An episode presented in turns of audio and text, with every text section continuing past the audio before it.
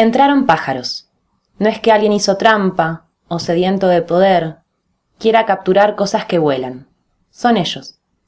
Los pájaros se metieron en la casa y después no hubo salida. Algo anda mal en mayo. Gira y se cierra sobre sí la tarde. Afuera, el mundo, es un amor que precipita. Se pliega sobre sí una mujer que tampoco debería haber entrado. Andaba igual que esos frágiles buscando agua con azúcar. A cambio, entró a un sitio inmenso. No es la casa abierta, así, desfachatadamente. ¿Quién hará después la medición real de los espacios? Aparte del dolor, aparte del deseo de salvarlos. ¿Cuánto vale una visión rotunda en esta casa? ¿Cuánto ocupa lo que un pájaro pierde cuando entra por error en otro mundo? Vidrio, el corazón de una mujer que no puede salir estalla y no es la casa. Poema de Leana Navarro, actual directora del Fondo Editorial Río Negrino, poeta barilochense. Hola Lu, buenos días, buenas tardes, buenas noches. Hola Pau, Pau Adamo Núñez, bienvenidos a la columna de los viernes, nuestro espacio random de literatura en estas columnas random y muy contenta, Pau, de, nuevo de tenerte acá. Sí, decidí renovarme porque me aburro fácil, así que no vamos a interrogar más clásicos. A partir de ahora te voy a recomendar lecturas. Entonces voy a ir trayendo novelas, eh, cuentos y todas cositas. Vamos a empezar siempre con algún poeta patagónico. Eh, para, para, empezar a conocer un poquito lo que, lo que nos circunda y además creo que no por nada el, vivir en un lugar o habitar un espacio se cuela entre las letras. Creo que hay cierta, cierta empatía, cierto puente de leer alguien que está en el mismo lugar que nosotros, que está viendo la misma lluvia, que está sintiendo los mismos fríos, los mismos olores, que se ve reflejado. Y lo importante también siempre lo hablamos, de construir esta identidad patagónica que es tan confusa y tan ecléctica. Así que un poco en esa búsqueda. Así que bueno, hoy traje de a Navarro, que es muy curioso porque eh, Navarro también fue una poetisa de chilena de los años 1920. Entonces digo, ¿cuáles son las posibilidades de que dos personas que se llaman igual y que con un siglo de distancia eh, sean poetas? Es como una sincronía un poco mágica, ¿no? Así que si buscan a Eliana Navarro, fíjense que sea la de Bariloche, porque si no van a leer a la poeta eh, chilena de 1920. Homónima, bueno, buen, dato porque también el, googleo te lleva a cosas que, que a veces por ahí decís, che, esto ¿será la misma, viste? Y te, por ahí te quedas pensando, así que ahí Pau se adelanta a esa, a esa situación, a esa búsqueda ahí de Google.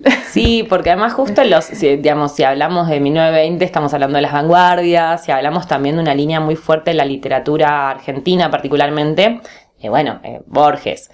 Y la verdad es que en esa época, que es la famosa que vemos en la escuela de Boedo, Florida, que yo siempre les digo a los chicos, bueno, Mitre y Onelli, podemos pensarlo un poco, eh, que se vuelve tan ajeno todo y siempre son hombres los referentes. Y entonces pensar en poetisas de esa época está bueno. Así que bueno, empezábamos con eso y te traje hoy uno de los libros que para mí es una nouvelle, como se dice, a las novelas muy cortas, porque no llegan a ser novelas. Este libro tiene 93 páginas de Jorge Amado, que es La muerte y la muerte de Quincas Berro Dagua.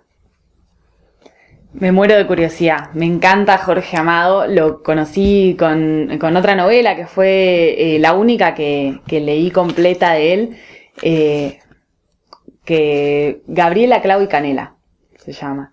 Es, eh, y me, me, encantó mucho. Está en el podio de las mejores novelas eh, que nunca leí, que además tienen re eso que estábamos hablando al principio de transportarte a un lugar donde es evidente que el autor vivió ahí. O sea, no, no, puede, no, hay, no existe otra posibilidad que, no existe que haya inventado eso porque está muy filtrado por, por cosas del lugar que, que te das cuenta, no sé cómo, pero lográs como identificarlo. Bueno, definitivamente. A mí lo que me gustaría, la verdad, eh, leer a Jorge Amado en portugués. Eh, ahora que, que, sé un poquito más de portugués, me parece que siempre que se pueden leer los libros en original, y me parece que el portugués, una vez que uno le entiende algunas grafías que se nos vuelven un poco extrañas, como eh, esa viborita arriba de las AES y las OES y la C esa con pancita, una vez que uno empieza como a, aflojar esos sonidos en la grafología, la verdad que el portugués es mucho más cercano al español que el italiano, que el francés, que el inglés, porque bueno, Portugal era parte de Hispania, o sea, no hace tantos años que el español y el portugués eran una misma lengua. Pero entonces eh, tenemos eh, este libro de, Jorge Amado, que es La muerte y la muerte de Quincas Berro d'Agua, que además tengo particularmente una edición que tiene ilustraciones de Floriano Teixeira. Y son unas ilustraciones, em, me hace acordar un poco a el caricaturista mm, argentino que hace los retratos de los famosos eh, Sabat. Me hace acordar un poco a Sabat la onda. Eh, me encanta, me encantan los, libros con ilustraciones, me encanta, tiene, este, tiene muy buen tamaño de letra, eh, tiene los, los capítulos con un buen número romano. Y bueno, este era un libro de mi madre, acá está ahí anotado. Jorge Amado, La muerte y la muerte de Quincas Verdagua. Es una locura, es muy del estilo en un punto de estos personajes de eh, García Márquez con Cien años de soledad, tiene, tiene que ver mucho con esta mm, literatura un poco fantástica porque es un hombre que muere, eh, es un hombre que tiene esta doble vida, es un ciudadano respetable, con una familia, con sus hijas por un lado, y por otro lado anda eh, por los barrios, eh, con las putas, con los borrachines, en las peleas de gallos, y muere en una villa. Entonces lo tienen que velar en una villa. Y los amigos eh, lo pasan a, velar y cuando lo ven, lo ven todo como muy vestido, con camisa de seda, con zapatos, y empiezan como bueno, pero para que un muerto necesita zapatos nuevos, entonces le empiezan a cambiar los zapatos y entonces de pronto este muerto que estaba como todo lustroso, impecable, pasa a ser de nuevo este Quincas que sus amigos conocen y se lo llevan de juerga, básicamente. Entonces, Quinco, eh, Quincas Berro de Agua muere dos veces.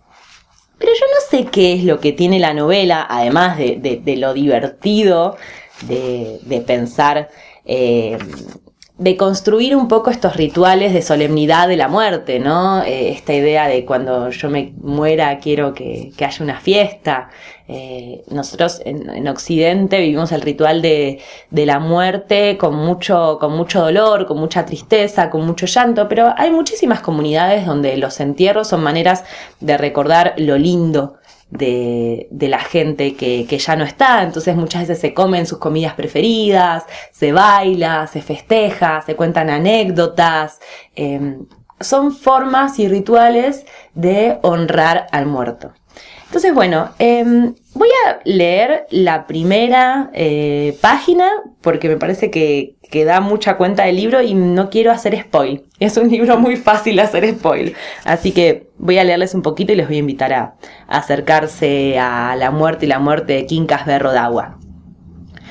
Hasta hoy persiste, persiste cierta confusión en torno de la muerte de Quincas Berro Agua.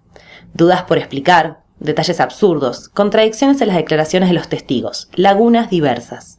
No hay claridad sobre la hora, lugar y últimas palabras.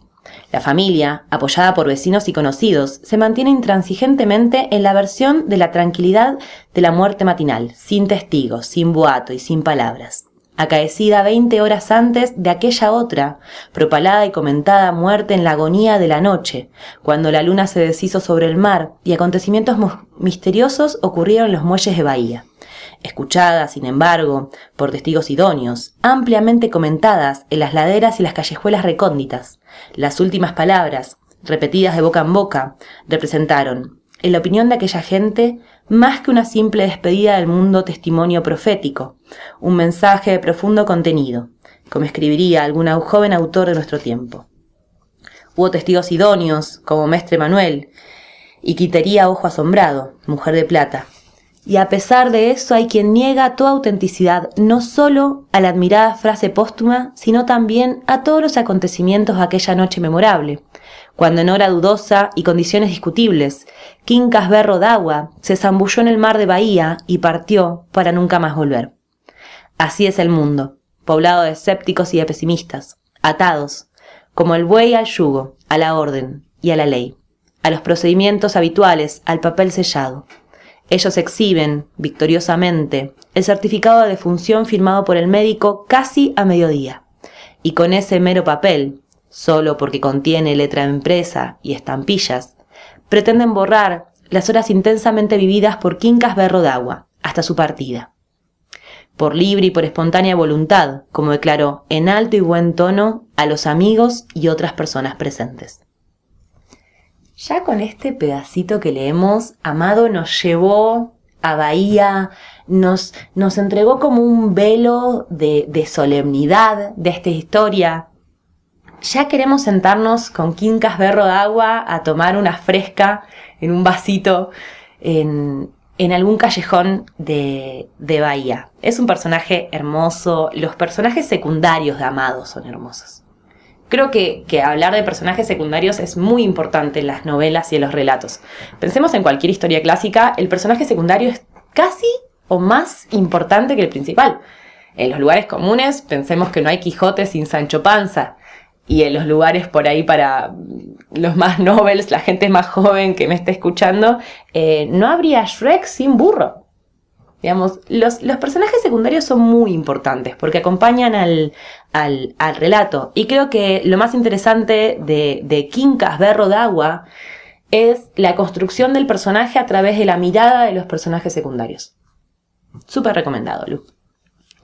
Bueno, muchas gracias por la recomendación. Personalmente la voy a tomar, la voy a tomar y eh, me encanta esta nueva metodología, esta nueva línea de la columna de Paula Adamo Núñez te, te, recomienda un libro.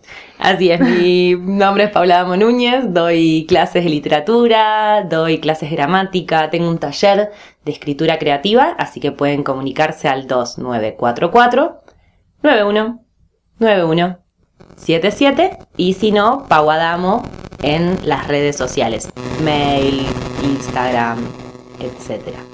Nos encontramos el próximo viernes a las 10. Hasta el próximo viernes, Pau. Gracias, Lu.